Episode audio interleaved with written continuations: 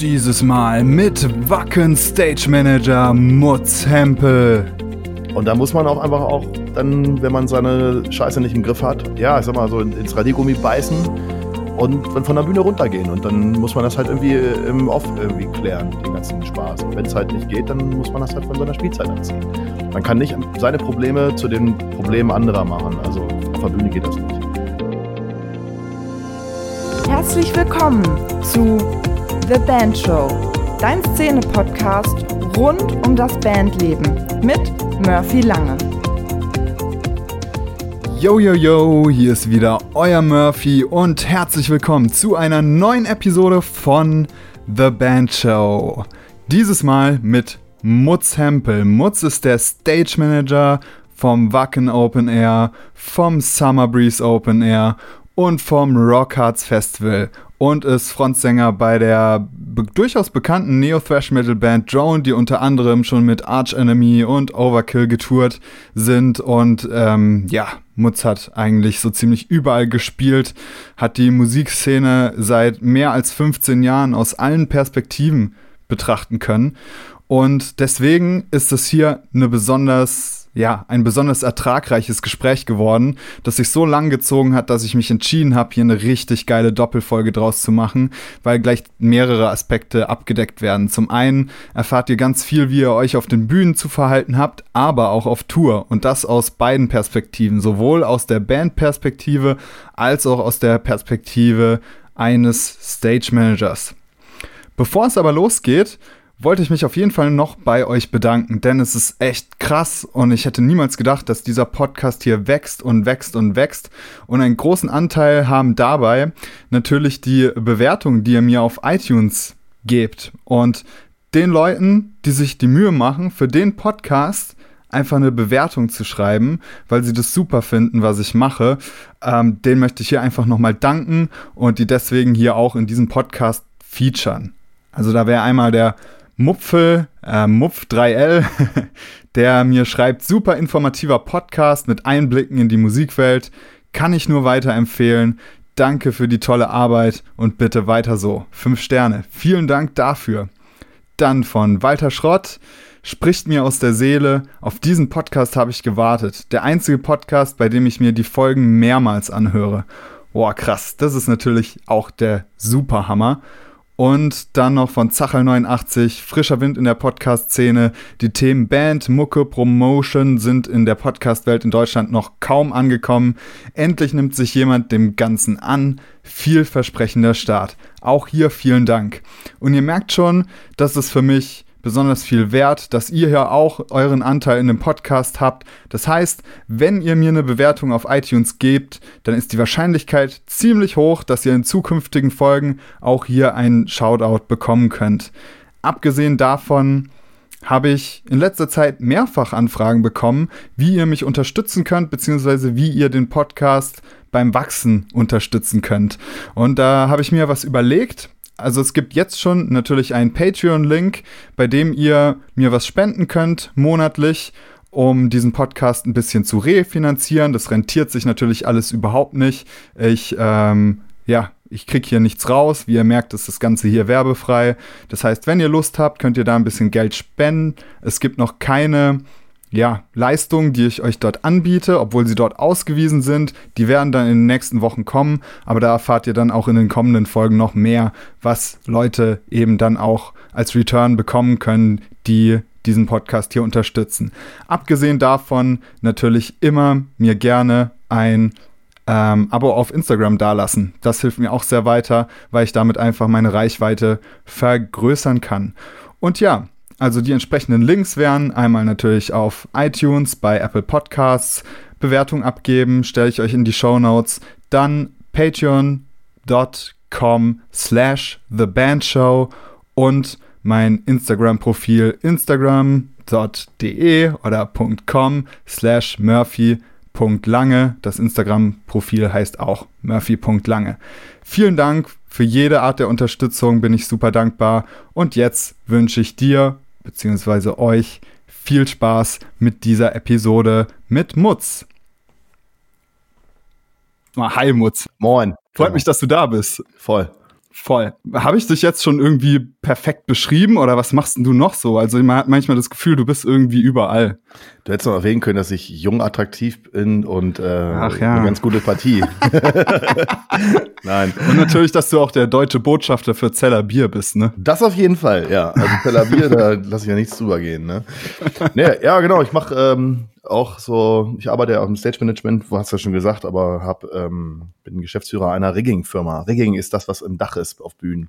Hoch Mhm. und ähm, hoch und höher. Und alles, was aus Stahl ist und laute Klimpergeräusche macht. Das äh, macht meine Firma quasi. Da hast du dir jetzt wahrscheinlich schon gedacht, dass jetzt die Frage kommt, so im Moment äh, halt wahrscheinlich echt übel, oder? Ja. Um das mal kurz zu sagen. Ja. Ja, wir hatten ähm, am 7.3. unseren letzten Auftrag. Da haben wir morgens aufgebaut und mittags kam die Produktionsleitung rein in der Halle in die Arena und sagte, jo, Ketten wieder runter. Und dann haben wir abgebaut und seitdem ist Tinte. Also 100% Ausfall. Jetzt arbeiten wir hier und da mal im Industriebereich ein bisschen was ab, aber ich habe auch ein paar Angestellte und die sind alle auf Kurzarbeit und jetzt warten wir mal ab, wie es weitergeht. Ne? Mhm. Das heißt, ihr habt dann auch diese Hilfsprogramme beantragt? Ja, teilweise ja, teilweise nein. Mhm. Also Dinge, die uns zustehen, unserer Meinung nach, die habe ich beantragt natürlich, aber man muss auch nicht alles mitnehmen und äh, jeden Fördertopf ausschlecken, denn es gibt auch Hilfebedürftigere und da muss man auch nicht alles irgendwie mitnehmen. Das ist Mhm. meine Meinung. Also wir haben das fair gemacht, so dass wir über die Runden kommen. Zumindest, ich sag mal so bis September. Und da muss man mal gucken, ob es dann Alternativen gibt oder ob wir bis dahin auch Alternativen vom, von der Branche einfach gefunden haben. Also wir sind ja nicht nur Veranstaltungstechniker, sondern ein Veranstaltungstechniker kann ja auch Elektrik und äh, wir sind Kletterer. Das heißt, wir können A, Stahlbau, Gerüstbau, Fassadengeschichten, Windkraft und diesen ganzen Kletterquatsch halt. Ne? Deshalb. Mhm. Aber da ist unsere Firma nicht aufgestellt in der Richtung. Bisher auch vom Kundenstamm her. Deshalb muss man da erstmal arbeiten, die Leute entsprechend umschulen. Äh, langer Rattenschwanz dran. Ne? Du kannst ja nicht einfach irgendeinen Rigger auf einmal in die Industrie schicken. Dafür musst du dann, dafür muss man spezielle Ausbildung haben und sowas. Und das haben wir jetzt alles so ein bisschen nachgeholt, so wie es ging. Mal gucken. Wird schon irgendwie. Also, man, ich mache mir keinen, jetzt nicht so die Megaplatte. Also man muss sich nicht verrückt machen. Es wird schon irgendwie gut werden. Ja. Ja, ich, der, der Meinung bin ich auch. Also wir werden die Zeit, denke ich, alle irgendwie durchstehen. Deswegen würde ich sagen, widmen wir uns jetzt auch so ein bisschen freudigeren Themen. Und zwar Fall. das Jahr 2006. Was kommt dir da außer Fußball-WM in Deutschland in den Kopf? 2006. yes. Ei, ja, ah, haha, ich weiß, wo die, wo die Frage hinzielt. Ich habe mich selbstständig gemacht. Nein, Spaß. Ähm, doch, das war auch in dem Jahr.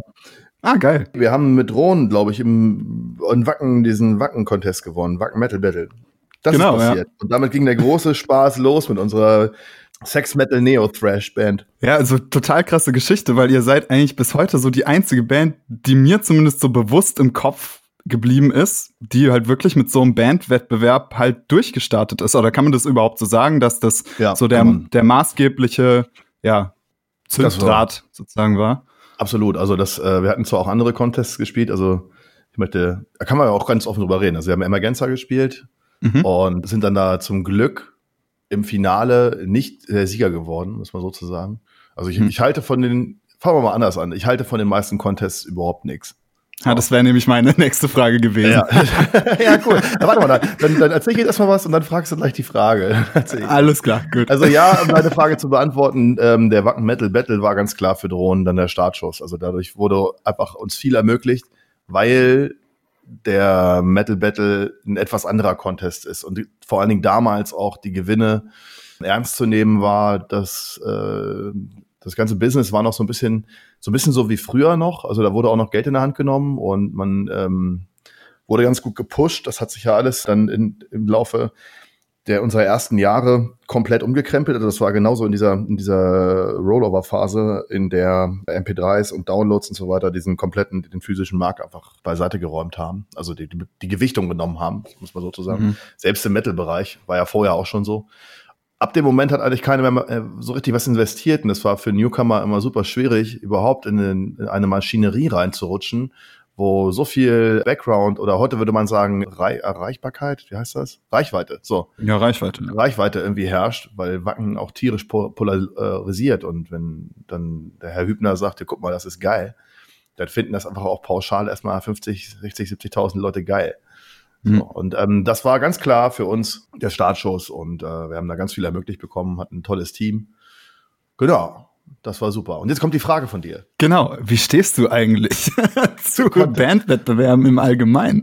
Also, also, diese Frage überrumpelt mich jetzt ja ehrlich gesagt. Ja, habe ich mir schon fast gedacht. Voll. Aber uh, was soll ich jetzt sagen? Also ich finde die meisten Bandwettbewerbe einfach scheiße. Um das mal runter, hm. also knallhart zu sagen. Vor allen Dingen, äh, wenn es darum geht, also die Masche Pay to Play finde ich furchtbar. Also man muss halt die ganzen mhm. Kumpels dahin schludern. Busse voll stopfen, damit man am Ende in der Abstimmung gewinnt. Die Jury hat dann irgendwie 20 Prozent oder sowas und der Rest, am Anfang zumindest, machen dann die, die Fans. Das heißt, auf gut Deutsch, man wird dazu gezwungen, seinen Kumpels die Kohle aus der Tasche zu jackeln auf der einen Seite ist es geil, weil du halt eine, eine, Fanbase aufbaust. Die Leute haben einen Bezug zu dir und erzählen natürlich ihren Freunden was davon und bringen dann immer mehr mit und immer mehr mit und wollen ja auch gewinnen. Die sind ja wie ein Teil des Teams so. Das ist ganz geschickt aufgebaut, aber im Endeffekt zieht das darauf hinaus, dass du einfach nur deine Kumpels dazu bringst, für wen anders äh, Geld auszugeben. So, um das mal hart zu sagen. Und darüber ja. finanzieren sich diese Contests. Das finde ich einfach scheiße, um das mal so zu sagen. Denn ähm, im Endeffekt ist es so, wenn du da hingehst als Zuschauer, supportest du ja nur deine Band. Das heißt, da können ja auch andere geile Bands spielen. Aber in erster Linie bist du ja völlig unobjektiv, sondern äh, du willst einfach nur, dass deine, deine Boys irgendwie geil abräumen und alle wegschniedeln. Ja, so. Und wenn dann irgendwer anders irgendwie auch geil ist, passiert genau das Gegenteil. Es ist nicht so, dass man sagen würde, boah, die Band fand ich aber auch ganz geil, sondern eher so, oh Gott, die könnten unseren Jungs ja gefährlich werden. Die finde ich jetzt mal aus Prinzip richtig scheiße. Yes. So. Ja. Und das ist diese, dieser Negativeffekt bei Contests allgemein, finde ich. Und dieses, und auch dieses Battle-Ding, das gehört gewiss, zu so einem gewissen Punkt auch mit rein in, in diese ganze äh, Musikszene, weil man sich ja wo auch gegenseitig auch anstachelt und äh, fordert. Auf der anderen Seite direkt so loszulegen, wer sind die anderen und bin ich geiler oder ne? Es ist so meiner Meinung nach der falsche Ansatz. Irgendwie. Man sollte am Anfang sich einfach gegenseitig supporten und gucken, mhm. wo gibt's geile Bands, mit denen man was zusammen machen kann, anstatt zu gucken, kann ich gegen wen gewinnen oder so. Also der Ansatz ist einfach für mich irgendwie völlig ja, kontraproduktiv zu dem, was man eigentlich machen müsste in der, in der, im Untergrund. Mhm. Zusammenarbeiten. Ja, ist auch also du hast auch schon richtig angesprochen, beim Metal Battle ist ja, glaube ich, auch so, dass das Festival ja so die Tage ausnutzt, an denen noch keine Shows sind, also jetzt von den größeren Bands und da eben auch die Bands spielen zu lassen, das ist ja total ja. geil. Also ich war selbst schon oft da und äh, fand es immer krass zu sehen, wie fucking voll das da einfach ist. Also ja, da sind halt Wahnsinn, diese ja. kleinen Bands und das ist alles grammelvoll. Also wirklich ähm, das, das komplette Gegenprogramm so ein bisschen. Ja, trotzdem würde ich mich jetzt noch mal, wenn ich noch mal nachhaken darf, jetzt interessieren, woran denkst du, lag das, dass das wirklich bei Drone doch schon, also ich finde es doch schon, oder korrigiere mich, eine, eine Ausnahmesituation gewesen, dass das dann wirklich da halt so abging, dass ihr dann halt dann plötzlich mit Arch Enemy und Overkill und so tourt. Ja, das hat mehrere Gründe. Zum einen, weil wir wahrscheinlich damals eine fantastische Band waren. Nein, wir waren einfach gut aufgestellt. So, also wir hatten im Background immer gute Leute, die uns supportet haben.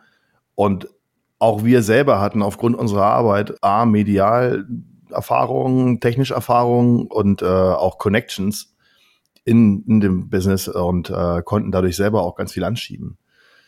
So, also die späteren Touren zum Beispiel, äh, nachdem wir dann nicht mehr im Management bei ICS waren, die haben wir äh, aus eigener Feder organisiert mit Leuten, die uns supporten. Also ne, mhm. da war dann zum Beispiel das Management von Arch Enemy mit dem Herrn Lebecker zusammen. Äh, Dirk arbeite ich auf dem Rock Hearts Festival. Ist, äh, er macht da die Leitung für die Artist Production und ich bin halt Stage Manager und Bühnenleiter. So, ne? Naja, und ähm, kennen uns halt ewig, ja, und dann redet man halt und dann organisiert man halt sowas. Ne? Also auf die Art und Weise kommt man halt auch weiter, indem man einfach ein verlässlicher Typ ist, auch mit den Leuten ein gutes Business macht, dann kann man auch mal hier und da davon äh, profitieren und ja, so ein bisschen ernten gehen, um das mal so zu sagen. So funktioniert's. Also man muss halt irgendwie ja, sich einen guten Punkt erarbeiten, ein guten, gutes Standing und äh, dann ab und zu äh, vorsichtig mal ein paar Trauben pflücken.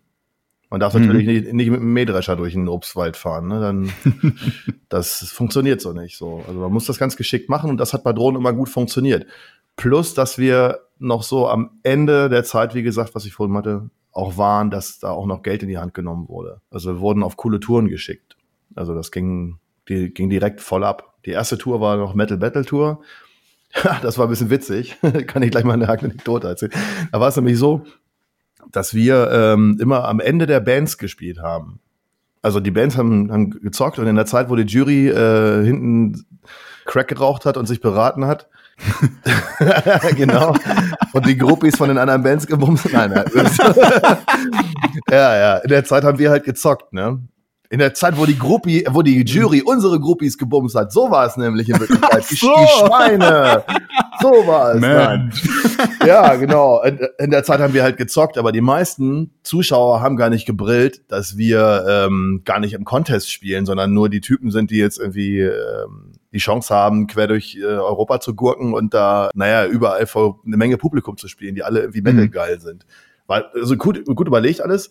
Nichtsdestotrotz haben immer so locker so 30, 40, 50 Prozent nicht gebrillt, dass wir gar nicht äh, im Contest mitspielen. Vor allen Dingen in Deutschland. Also außerhalb von Deutschland ging's so, da war klar, das sind deutsche Bands, so, hm, die gehören ja gar nicht hin.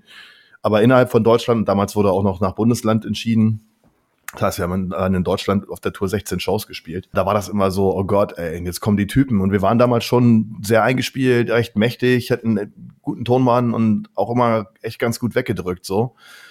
Was auch die Band immer ausgemacht hat, diese diese ja, energiegeladene Live-Show. Also unsere Platten waren okay, aber unsere Live-Show war halt einfach immer fett. So, ne? mhm.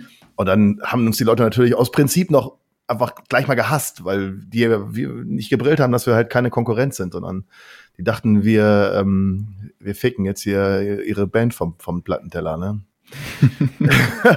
ja, genau so war das.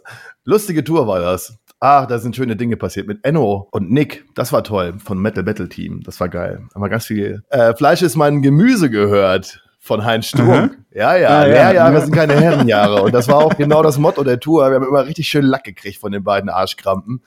Ach, war das herrlich. Und wir waren aber immer so, wir waren so, so tierisch übermotiviert am Anfang. Das war immer so das Drohnproblem. Wir waren immer so voll drüber und wollten alles richtig machen und allen immer zeigen, dass wir hier die geilsten sind. Naja, und Nick und Enno waren halt so zwei Typen, die einfach ein bisschen gechillter waren und so, ja, jetzt hat mal die Fresse, rumpeln jetzt hier so die, die Backline hin und lass uns mal machen, das passt schon alles. Und wir immer, ja, aber wir müssen doch hier und da. Und dann so, ey, fahr mal runter, ey, da, das läuft hier alles. Dann haben die die Backline aufgebaut. Wir standen da wie die Ochsen und kamen uns voll dämlich vor, weil wir sonst immer alles selber komplett gemacht haben. Am besten noch inklusiv PA und Licht und so ein Quatsch. Also, und dann standen wir da und dann kam irgendwann dieser Spruch immer auf. Na, Mutz, sind die Klos schon sauber? Ja, dann muss ich mal, mal gucken, ob die Klos schon sauber sind. Lehrjahre sind keine Herrenjahre. Schönen Gruß ja. an Enno. Ja, aber das ist doch vielleicht doch so ein bisschen dieses Pantera-Ding gewesen, oder? Weil das hört man, finde ich, bei euch ja ganz krass, so diesen Einfluss und dann dieses so a new level of confidence und das war ja auch so ein bisschen Attitude, oder? Voll, also Pantera und Machine haben uns damals sehr hart geprägt, was man auch nicht leugnen darf und kann, wenn man unsere Musik hört.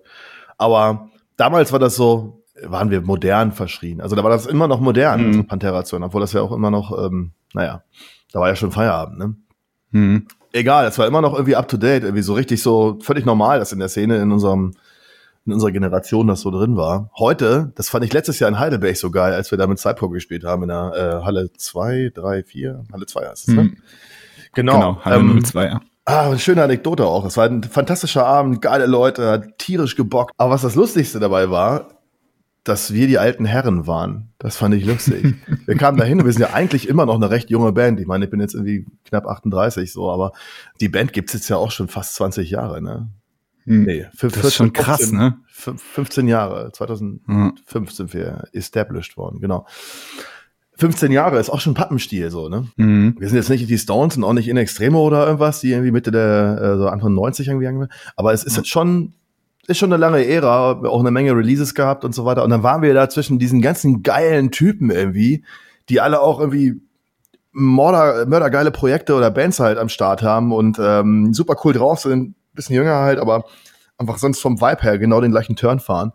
Mhm. Und wir kamen da hin und waren echt die alten Leute. Und dann wurden wir auch noch so angekündigt, wie so, ja, hier, die Oldschool-Metaller und so. Wie so, ey, wieso nicht Oldschool? ey, ohne Scheiße, Overkill ist Oldschool, ja? ja. Und äh, als wir mit Overkill auf Tour waren, da waren so viele Oldschool-Metaller im Publikum, die haben sich teilweise, gerade in Italien und sowas, in Shittily, da haben die sich einfach umgedreht. Weil wir den viel Mhm. zu modern waren. Da haben die sich mit dem Rücken zu uns hingestellt. Aber bei uns laufen keine Samplers, keine zweiten Stimmen, gar nichts. Es sind einfach nur vier Typen auf der Bühne. Ey, und das fanden die Leute halt einfach zu modern, ja. Das, die fanden uns einfach, die dachten so, ja, scheiß New Metal oder sowas, ne? Aber das halt alles andere als New Metal ist so. Ist auch egal. Auf jeden Fall waren wir damals halt die modernen, die keiner hören wollte. Und ähm, heute sagt man, äh, sagt man uns an mit äh, die Oldschool Thrasher.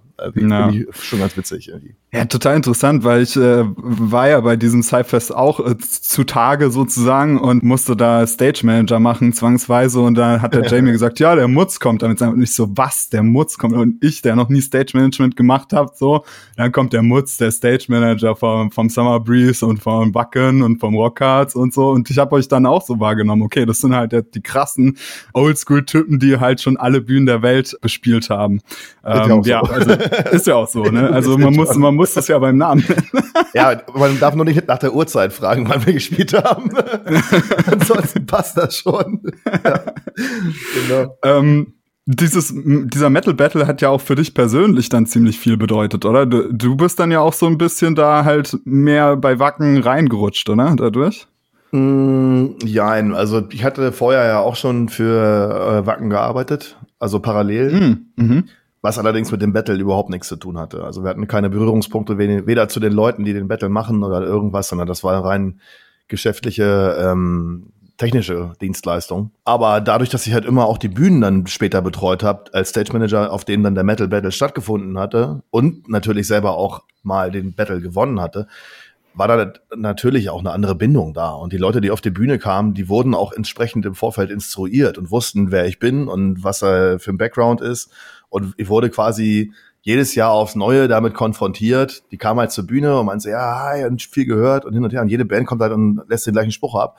Äh, Die haben wahrscheinlich irgendwie einen Zettel gekriegt, wo drauf steht, Achtung, der Stage Manager hat den Contest selber mal gewonnen oder sowas. Keine Ahnung. Auf jeden Fall war das halt immer Thema und ich, und ich finde diesen Battle halt richtig geil. Da muss ich nochmal anschließen zu dem Ding, was ich vorhin sagte, dass ich Contest scheiße finde. Ich finde halt den Metal Battle sehr geschickt gemacht. Der ist halt, der ist geil gemacht und äh, gibt, selbst wenn man nicht gewinnt, jeden eine Chance, sich wirklich international toll zu präsentieren. Und das, also ich stehe voll und ganz hinter diesem Contest. Also da ist auch ganz viel Geiles bei rausgekommen. Bands, die auch einfach äh, etabliert wurden, also in, ähm, über, im oberen Underground-Bereich, wenn man sowas überhaupt sagen darf. ja, also da sind einfach tolle Sachen mal rausgekommen und ich stehe halt, wie gesagt, dahinter und guck mir das gerne an und guck mir die Bands vor allen Dingen gerne an, weil da einfach total geile Bands dabei sind. Ey. Da Mhm. kommen irgendwie Kids aus äh, Singapur, ey, die haben ihr Leben lang davon geträumt, mal überhaupt aus ihrem Land rauszukommen. Oder aus Indien oder sowas, was, also aus dem Mega, ja. oder so. Und dann kommen die da hin, ey, und stehen auf einmal auf dem fucking Wacken, damals auch auf der Wet Stage und auf der Headbangers. Das ist halt ein Zwölfmaster-Zelt, was zu der Zeit, wenn die spielen, einfach voll ist, weil nichts anderes offen ist. Also jeder geht da hin und guckt sich das an. Die Leute spielen Genau, halt einfach ja. vor vollem Haus. Und das alleine auf, also, naja, für mich ist Wacken so zwei Stunden Autofahrt oder anderthalb, anderthalb vielleicht. Ja. Und äh, so ein bisschen so um die Ecke. Und äh, von klein auf da. Aber für diese Kids ist Wacken sowas, als wenn wir vom Whiskey A Go-Go in L.A. sprechen. Ja. Ja. Oder vom Rainbow oder also ne, oder vom Sunset. Mecca halt, ja. Es ist das Mecker. Es ist das, das Metal Mecker und da kommen diese Kids da hin und spielen da und kriegen die Flüge bezahlt und den ganzen Quatsch und sind auf diesem riesen Acker zwischen Leuten, die die anhimmeln, hängen da im VIP und im Backstage mit irgendwelchen Metal Stars rum, sehen da Sachen, also das ist einfach der Wahnsinn für diese Kids und ja, genau, deshalb finde ich es einfach geil und ich kenne keinen Contest, der genrebezogen jetzt so egal, ob man nun gewinnt oder nicht, einem zum Ende, wenn man weit genug gekommen ist, so einen Höhepunkt beschert. Also Mhm. gibt's nicht. Also gibt's im Pop nicht.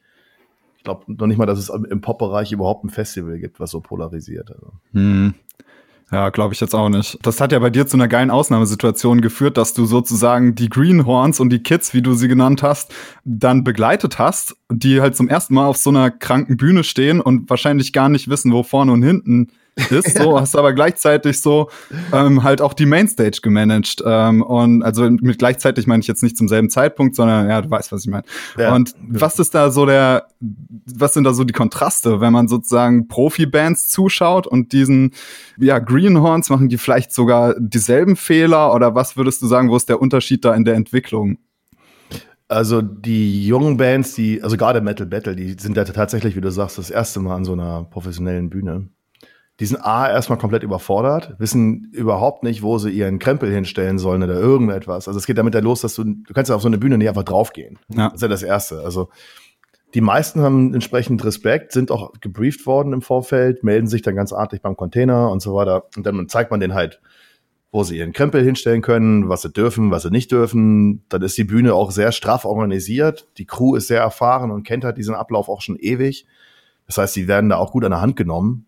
Also alles ist selbsterklärend. Äh, das läuft alles irgendwie automatisch ab. Also da wird keiner, das hat sich so eingeschliffen einfach. Also da kommt keiner auf die Bühne, der nicht sofort von dem entsprechenden Crewmitglied, was auf dieser Bühne äh, eingearbeitet ist, abgeholt wird. Hm. Ja, und dann sind die auch ganz schnell zu Hause. Also der, der Unterschied ist ganz klar, die einen wissen überhaupt nichts und die Profibands äh, meinen alles zu wissen. So.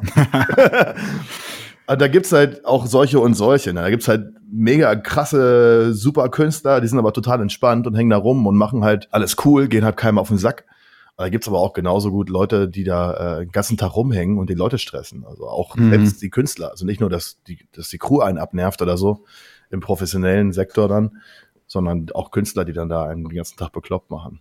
Also das mhm. ist, gibt, gibt solche und solche, ne? Also, oder besoffen, wie, wie dann da äh, an der Seite der Bühne stehen, wenn sie fertig sind und am besten noch das Bier ins Pult kippen vom Monitorplatz mhm. oder so. Mhm. Das, das kannst du nicht ausschließen. Also selbst große Leute, die es wissen müssten, können das auch verkacken sagen wir es mal hm. so. Da würde ich jetzt voll gern konkreter werden. Natürlich musst du keine Namen nennen oder so, das wollen wir hier auch nicht, aber so was hast du denn da erlebt? Also ich kann mir vorstellen, da, dass da einiges passiert ist.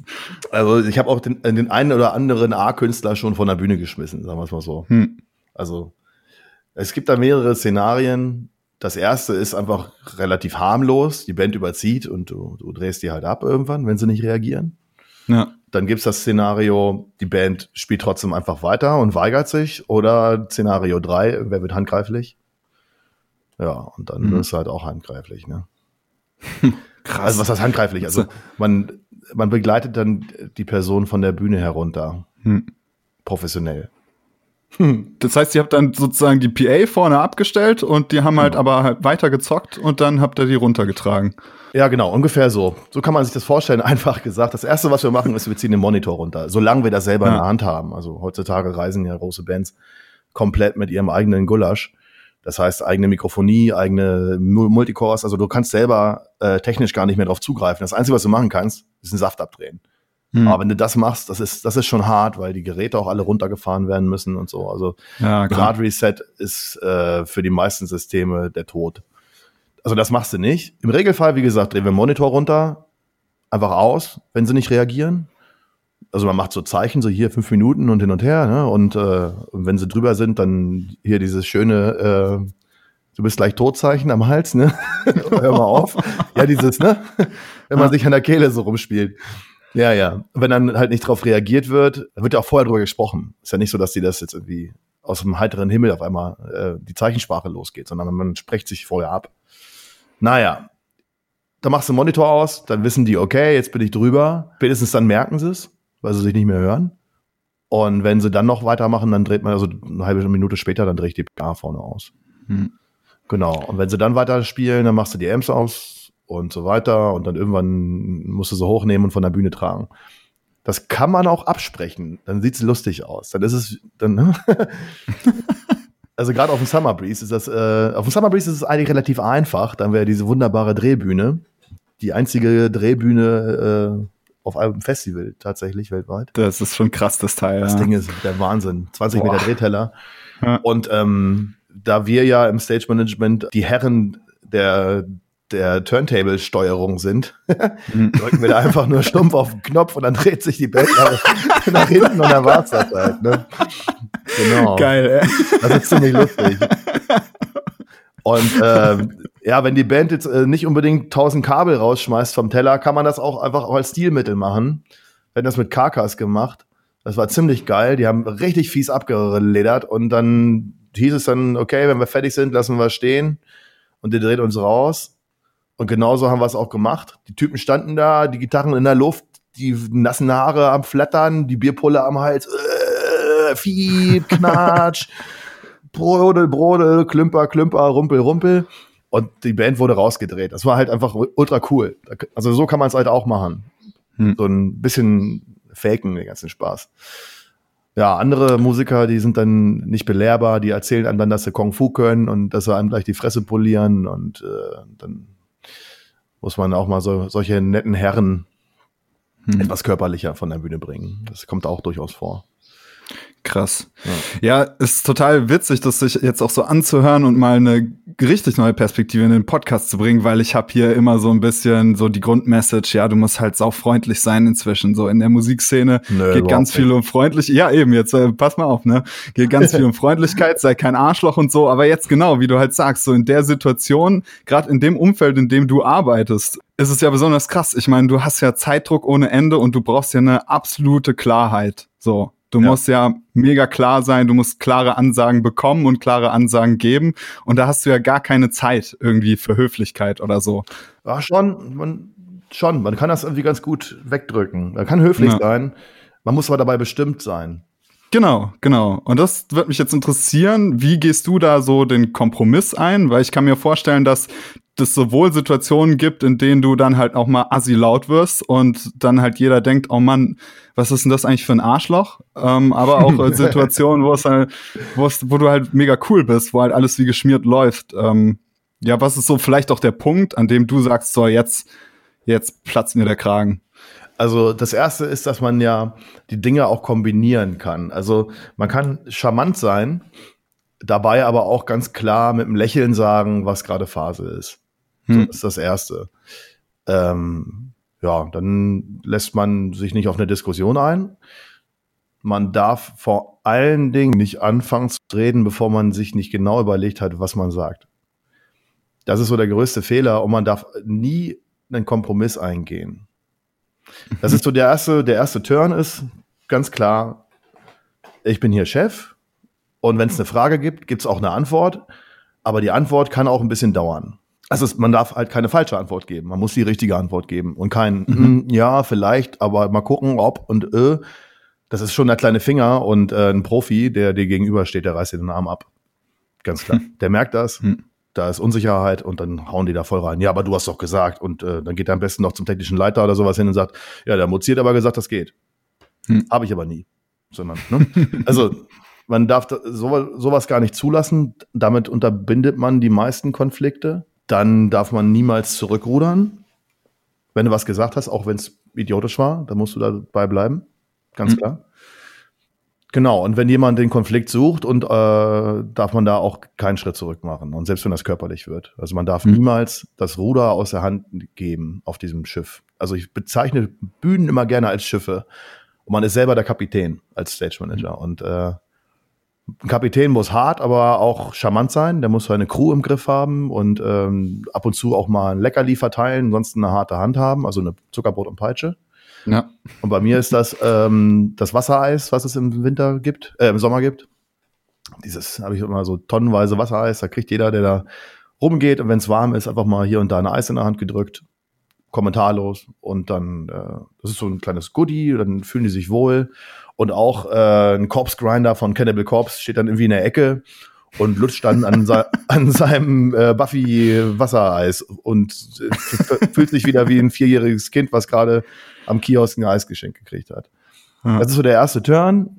Und äh, damit hält man erstmal alle so ein bisschen immer bei Laune, gut aufgehoben und gut drauf. Ja, genau. Und wenn es dann aber mal härter hergeht, dann muss man halt auch einfach richtig durchziehen. Ganz klar. Hm. Ja, was macht denn die ideale Band sozusagen im Umgang mit dem Stage Manager alles richtig? Als erstes sich anmelden, bevor man auf die Bühne geht und mhm. dann seinen ganzen Klumpatsch beisammenhalten. Also es gibt auf jeder Bühne, zumindest bei mir ist das so, äh, immer ähm, so abgezeichnete Parkgaragen. Sind mit Gaffertape auf dem Boden geklebte Kisten.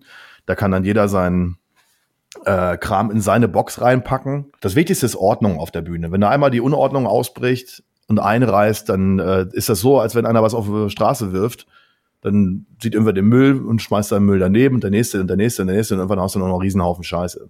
Hm. Getränke, die rumstehen und sowas. Also du musst immer Ordnung halten. Also jeder der Crew muss, muss einfach permanent mitarbeiten in, an der Ordnung. Und dadurch sind da die Künstler, wenn sie auf die Bühne kommen, A, natürlich in diesem Ordnungspool schon drin. Und dann fällt auch alles auf, was da rausfällt. Wenn jetzt irgendwer ein Gigback irgendwo mitten in eine Bühne legt, packt seine Gitarre aus und legt sein Ding auf die Bühne da. Also mhm. die, die Deads, also die, die leeren Kisten und sowas. Da muss man halt sofort hintergehen. Und wenn das der Künstler im Griff hat und sein Kram immer schön bei sich in der Parkgarage hat und Ordnung hält, das ist schon der erste Schritt. Das ist der erste tolle Schritt. Und dann muss man auch nett sein zur Crew. Das ist auch ganz wichtig. Mhm. Denn äh, wenn man nicht nett ist zur Crew, dann hat man auch am Ende des Tages ein Problem, weil dann einfach keiner mehr hilft. Beim Tragen. der Monitormann hat keinen Bock mehr, einen ordentlichen Ton zu drehen. Das ist denen dann scheißegal. Also wenn du die Crew mhm. auf dem mhm. Festival fixst, dann ficken die dich. Ganz einfach. genau. Was gibt's noch?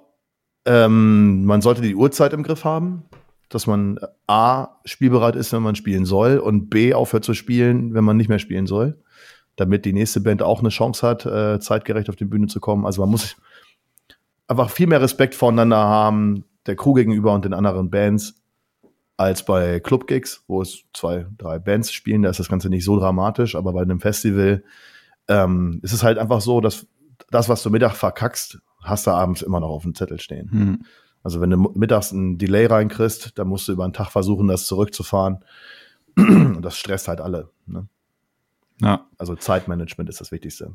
Ordnung ja. und pünktlich sein. Ganz tolle Sache. Das kann ich aus erster Hand bestätigen, dass du das, was du gerade erzählt hast, auch in der Praxis so umsetzt. Ich erinnere mich da an Zeitfest, das war ja bei euch wirklich Pleiten, Pech und Pannen irgendwie beim Soundcheck. Ja. Ähm, da gab es technische Probleme ohne Ende. Aber du warst da immer am Start und hast halt gesagt, so, nee, wir können jetzt nicht mehr und jetzt reicht's. Und da waren irgendwie noch Probleme vorhanden, aber da hast du dann halt gesagt, ja, das sind unsere Probleme und nicht die Probleme der anderen Bands, ne? Genau.